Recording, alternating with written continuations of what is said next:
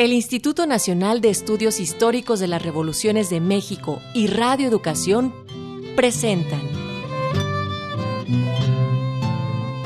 Emiliano Zapata mala tierra, siempre leal con su gente, gente leal, revolucionario a carta cabal, firme a la justicia agraria se aferra el caudillo del agrarismo. Sus ideales, el plan de Ayala encierra.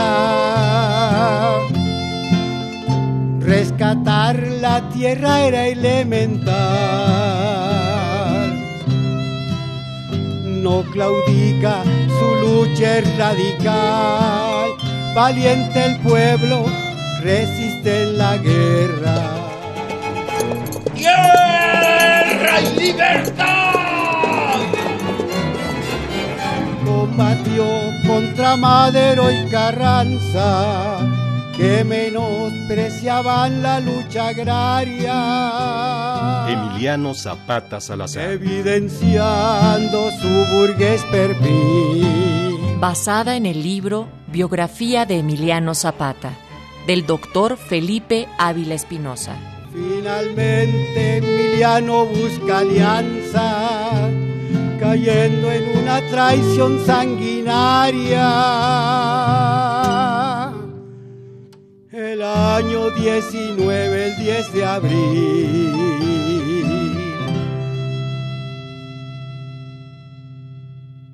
Emiliano continuó la guerra en Morelos y concentró su ataque contra Cuernavaca, el último bastión huertista. Al no contar con suficiente artillería, mantuvo el cerco mientras avanzaba hacia la Ciudad de México. El abastecimiento de armas fue siempre para los zapatistas un gran problema.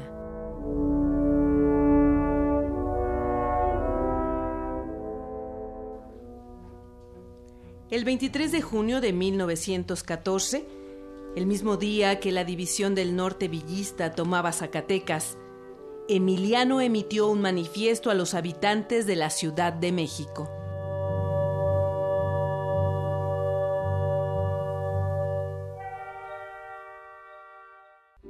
El antiguo régimen, humillado y vencido, está dando al país el grotesco espectáculo de su agonía.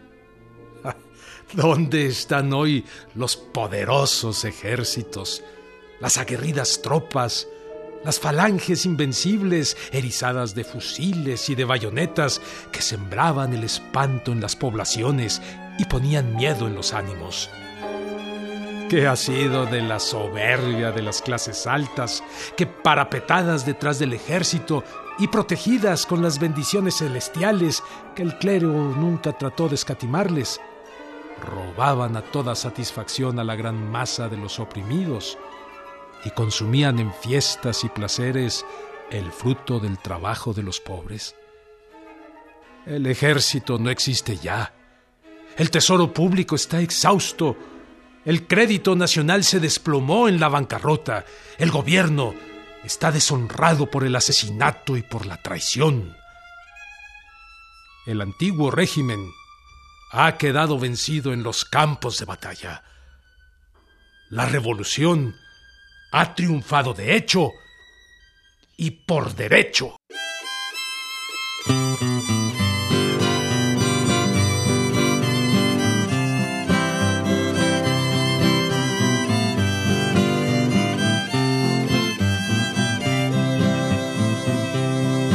Son bonitos estos versos, de tinta tienen sus letras.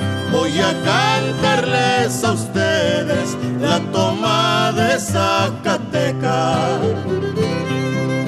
El 23 de junio del 14 por Maceña fue tomado Zacatecas por la división norteña.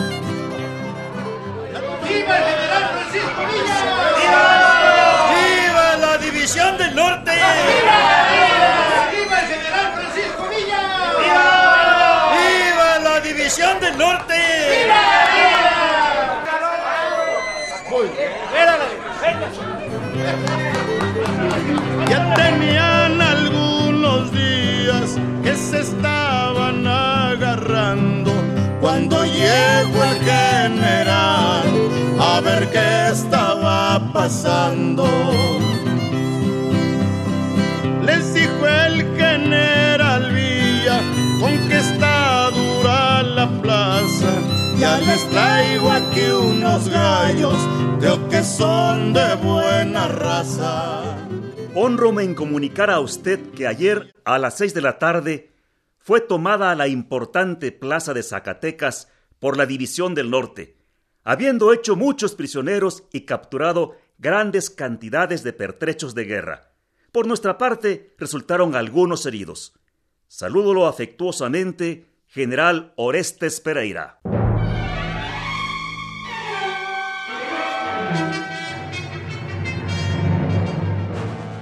Hay que evitar que Villa avance a la capital. Ordene que le suspendan el combustible para sus trenes y el armamento. Sí, señor Carranza.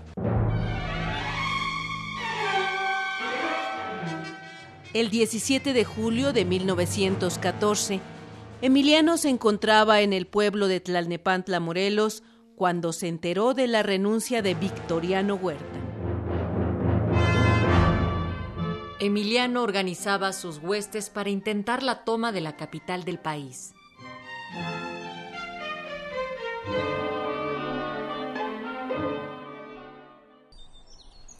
Y la Cámara nombró al licenciado Francisco Carvajal como presidente.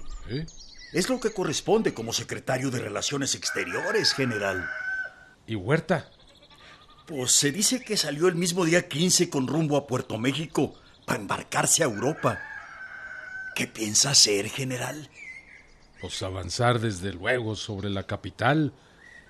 Tengo más de 20 mil hombres. Y ya ordené a los jefes de Guerrero para que nos ayuden a reforzar el cerco. La capital será nuestra a más tardar el día 20. ¿Y el nuevo gobierno? Esta vez no vamos a transigir con ningún gobierno si no entrega los supremos poderes nacionales a la revolución.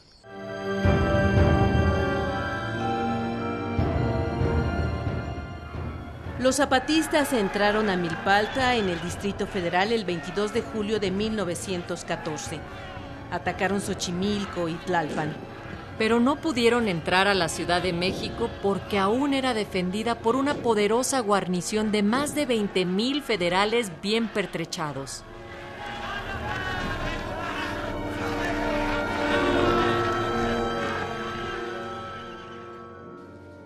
Unos días antes, Emiliano había hecho pública la ratificación del Plan de Ayala, reiterando que el presidente provisional debía ser nombrado por una junta revolucionaria.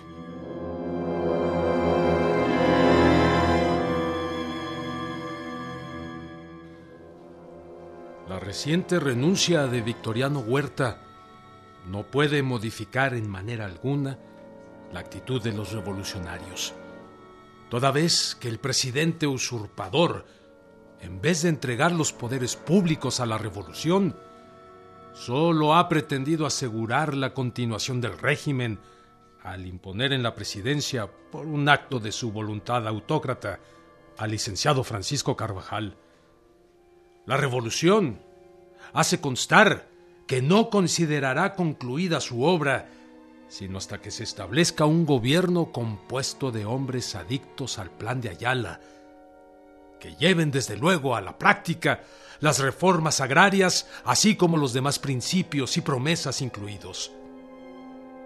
La única bandera honrada de la revolución ha sido y sigue siendo la del plan de Ayala.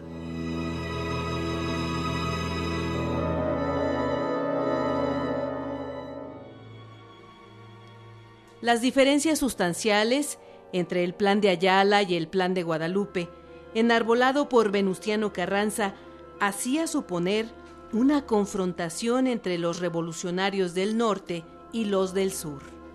El plan de Guadalupe enarbolaba únicamente la restitución del orden constitucional quebrantado por la dictadura de Huerta y el nombramiento del propio Carranza como encargado del poder ejecutivo.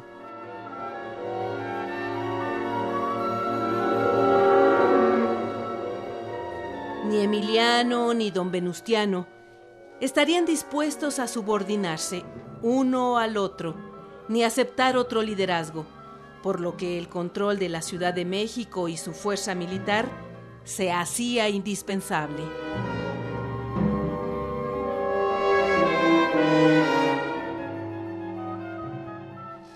El 29 de julio, el pintor e intelectual Gerardo Murillo, conocido como el Dr. Atl, se acercó a Emiliano para tratar de evitar una confrontación con Carranza.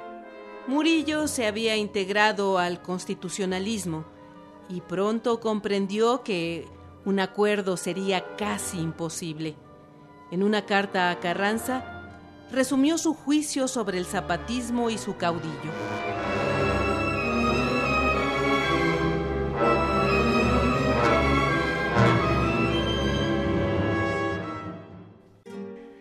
Yo he visto personalmente a los 20.000 hombres de Zapata en el Distrito Federal. He hablado con muchos de ellos y con la mayor parte de sus jefes. Todos obedecen como un solo hombre a Zapata. Las mujeres y los niños rezan porque Dios saque con bien a don Emiliano. En la mayor parte de las casas de los pueblos hay encendida una lamparita para que no le pase nada a don Emiliano. Cuando el general Zapata dice, Miren muchachos, ahora en la noche se van para allá bajito y no me dejan pasar al gobierno. Los muchachos permanecen dos, tres, cuatro días detrás de unas peñas, sin dormir y sin comer. Una fe religiosa y una fe militar unen a todas estas gentes con su jefe. Todos sin excepción, lo mismo los niños que los viejos o las mujeres, me han respondido sin vacilar. O nos cumplen lo que nos prometieron, o nos acabamos. Yo aseguro a usted, ciudadano primer jefe, que la intransigencia del ciudadano general Zapata y de su gente no podrá vencerse ni con astucia ni con amenazas. Sabiendo usted la verdad, será más fácil solucionar el conflicto si ellos toman la capital, como es posible, dentro de breves días.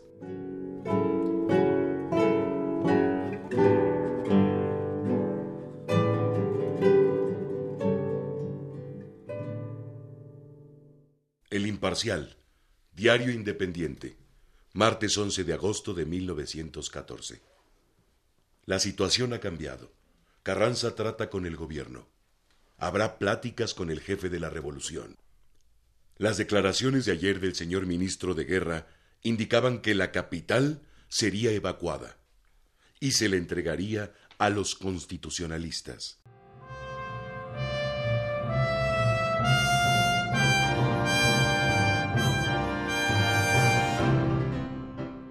Sí, ya se dijo que solo obteniendo garantías de los constitucionalistas se entregará la plaza.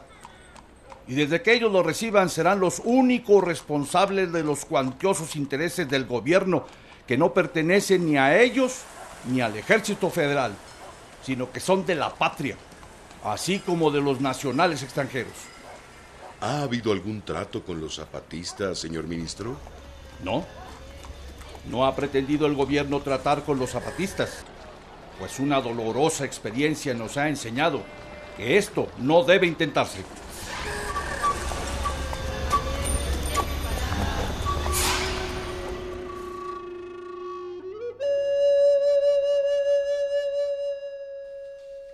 Ante el avance de las fuerzas revolucionarias del norte y el cerco zapatista en la Ciudad de México, el ejército federal debía elegir entre combatir o rendirse. La población capitalina, los empresarios extranjeros, la prensa y los gobiernos de las potencias, especialmente Estados Unidos, temían más la ocupación de la ciudad por un ejército campesino que por el ejército norteño.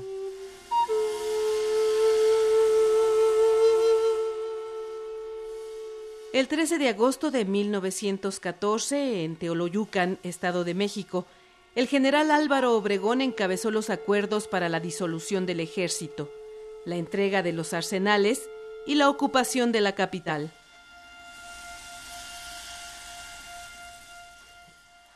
El punto número cuatro que exige el primer jefe, don Venustiano Carranza, es que las tropas federales que han estado combatiendo contra el Ejército Libertador del Sur, del general Emiliano Zapata, sean retiradas de sus posiciones.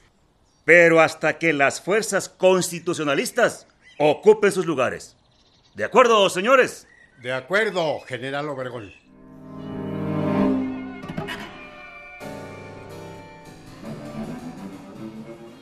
Poco antes de la entrada del ejército constitucionalista a la capital, algunos hombres de las filas del sur se pusieron en contacto con Carranza para buscar una entrevista entre ambos jefes. Carranza se mostró dispuesto y escribió una carta invitándolo a encontrarse en la Ciudad de México. Emiliano desconfiaba de Carranza y no estuvo dispuesto a meterse a la ciudad. Desde Yautepec, Morelos, le respondió. Recibí la carta de usted de fecha 17 del presente mes, la cual he leído detenidamente y con profunda meditación paso a contestar a usted lo que sigue. Efectivamente, el triunfo que dice usted ha llegado de la causa del pueblo se verá claro hasta que la revolución del plan de Ayala entre a México dominando con su bandera. Y para lo cual es muy necesario que usted y los demás jefes del norte firmen el acta de adhesión y lealmente se sometan a todas las cláusulas del mismo. De lo contrario, no habrá paz en nuestro país. Si usted obra de buena fe, no debe temer a ninguna de las cláusulas del mencionado plan de Ayala, sino que con todo desinterés y patriotismo dejará que la grandiosa obra del pueblo que sufre siga su curso que tiene trazado, sin ponerle obstáculos de ninguna especie. Con respecto a la conferencia que desea usted tener conmigo, estoy en la mejor disposición de aceptarla, para lo cual le recomiendo se sirva pasar a esta ciudad de Yautepec, en donde hablaremos con toda libertad, asegurando a usted que tendrá amplias garantías y facilidades para llegar hasta este cuartel general.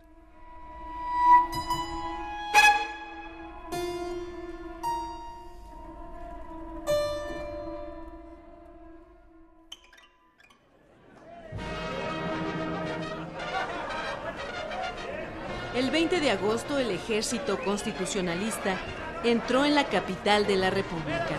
De inmediato, Carranza aplicó el plan de Guadalupe. Se hizo cargo del poder ejecutivo de la nación.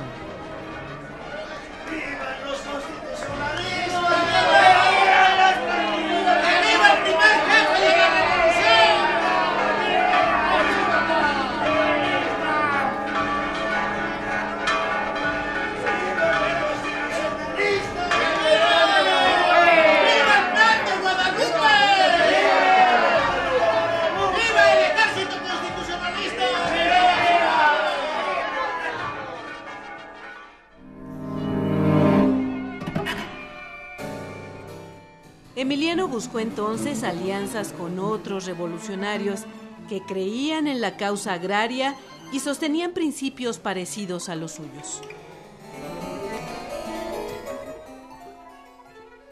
Señor General Francisco Villa, Torreón Coahuila, siempre le he creído hombre patriota y honrado, que sabrá sostener la causa del pueblo bien definida en el plan de Ayala, porque del cumplimiento de todas las cláusulas depende la paz de la nación. Tengo conocimiento de que el señor Carranza pretende burlar los principios del referido plan, al intentar sentarse en la silla presidencial sin la votación de los jefes revolucionarios de la República, lo cual es muy peligroso porque por ese procedimiento la guerra seguirá hasta su fin. Ha llegado el momento solemne de que el gobierno provisional de la República se establezca y ahora, más que nunca, debemos tomar empeño para que los ideales del pueblo mexicano no sean burlados.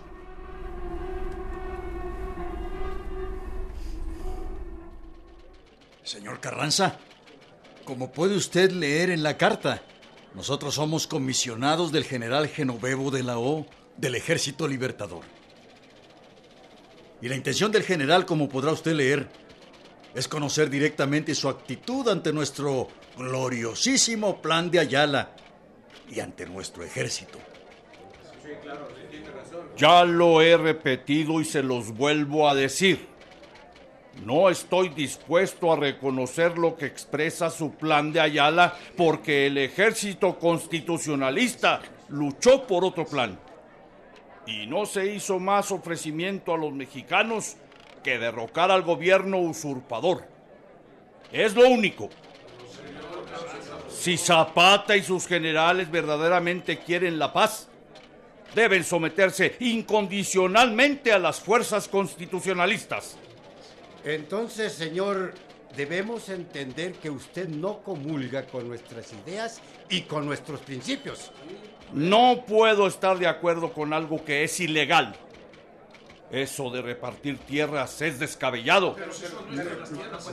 Díganme, ¿qué haciendas tienen ustedes de su propiedad que puedan repartir? Pues no las arrebataron, pues nos quitaron.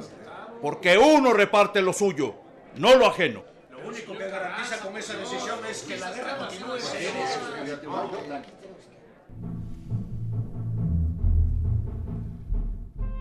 Asesorado por los intelectuales que se habían sumado al zapatismo, Antonio Díaz Soto y Gama, Genaro Amezcua y Manuel Palafox, Emiliano comprendió que en esos momentos críticos la política debía ocupar el primer plano. Emiliano tendió puentes con los constitucionalistas que no compartían la postura de Carranza con relación al tema agrario, como Lucio Blanco, que había impulsado el primer reparto agrario en Tamaulipas, y Antonio I. Villarreal, gobernador provisional de Nuevo León, quien había decretado la intervención de las tierras ociosas para rentarlas a quien deseara trabajarlas.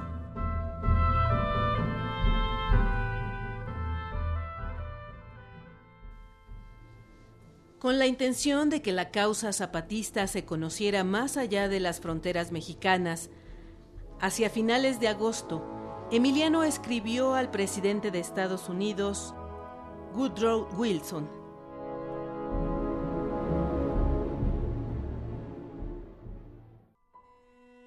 La posición del hacendado respecto de los peones es enteramente igual a la que guardaba el señor feudal, el varón o el conde de la Edad Media respecto de sus siervos y vasallos.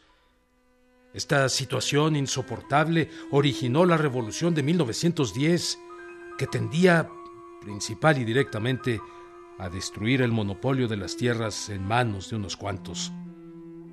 El país está cansado de imposiciones. No tolera ya que se le impongan amos o jefes. Desea tomar parte en la designación de sus mandatarios y, puesto que se trata del gobierno interino que ha de emanar de la revolución, es justo que sean los representantes de la revolución quienes efectúen el nombramiento del presidente interino.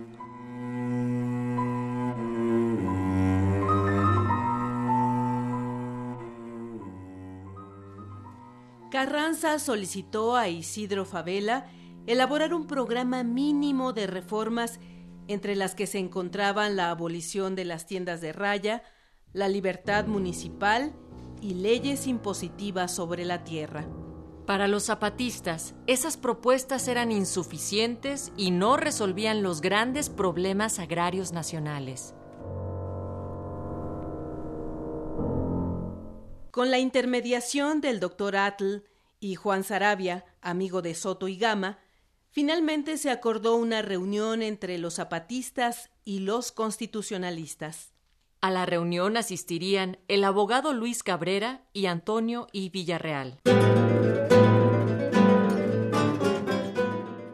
Los enviados de Carranza llegaron a Cuernavaca el 27 de agosto de 1914. Zapata no creía que la reunión tuviera ningún beneficio para la causa del sur y se fue a Tlaltizapán.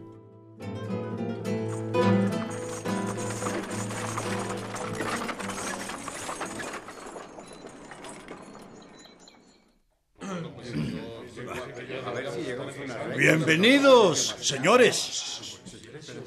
Eh, el general Zapata no está en Cuernavaca, pero llega mañana. Si no tienen inconveniente, nos pidió iniciar las reuniones. No, no hay ningún inconveniente, señor Palafox. Bien. En el pensamiento de nuestro general Zapata se interpreta como una falta de compañerismo de Carranza el que sus tropas hubieran entrado a la capital sin procurar primero un acuerdo. Eh, permítame discrepar un poco, señor Palafox. Usted sabe que sí hubo un acuerdo en Teoloyucan con el gobierno interino y el gobierno del Distrito Federal para tomar la plaza de manera pacífica. Pero no con nosotros, doctor Cabrera que teníamos el sitio desde hace mucho tiempo.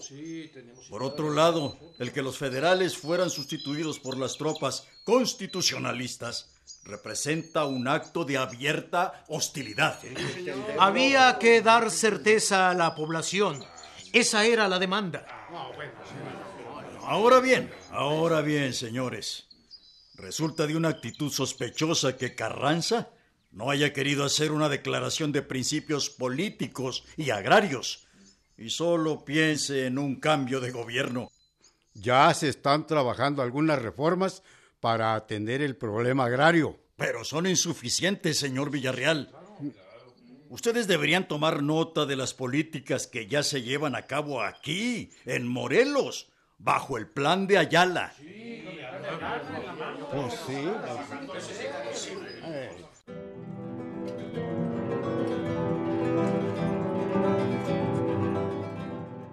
En el informe que Luis Cabrera y el general Villarreal presentaron a Carranza a su regreso de Cuernavaca, detallaron lo acontecido.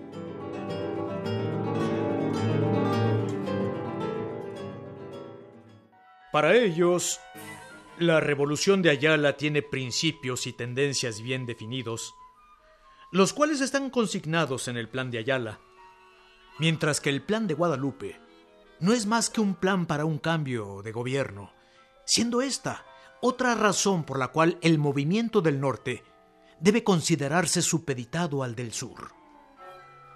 Predomina la idea de que en el estado de Morelos y demás zonas dominadas por el zapatismo, la cuestión agraria está resuelta.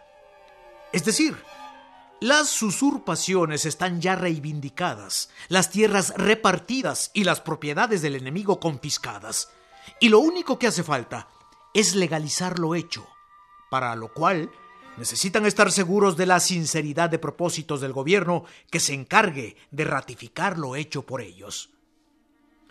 Se señala como un indicio francamente antidemocrático que el jefe del ejército constitucionalista se haga cargo del poder ejecutivo de la nación sin acuerdo de todos los jefes revolucionarios del país.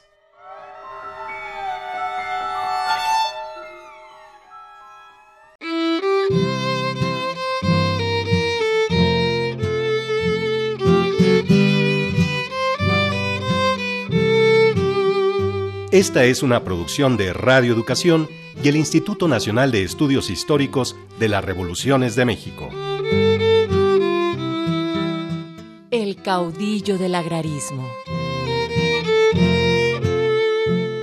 En este capítulo participaron Sergio Alberto Bustos, Joaquín Chablé, Fernando Gómez, Luis Cárdenas White, Teresa Lagunes, Natalia Luna, Fernando Manzano, Alfredo Alfonso y Marlene Reyes.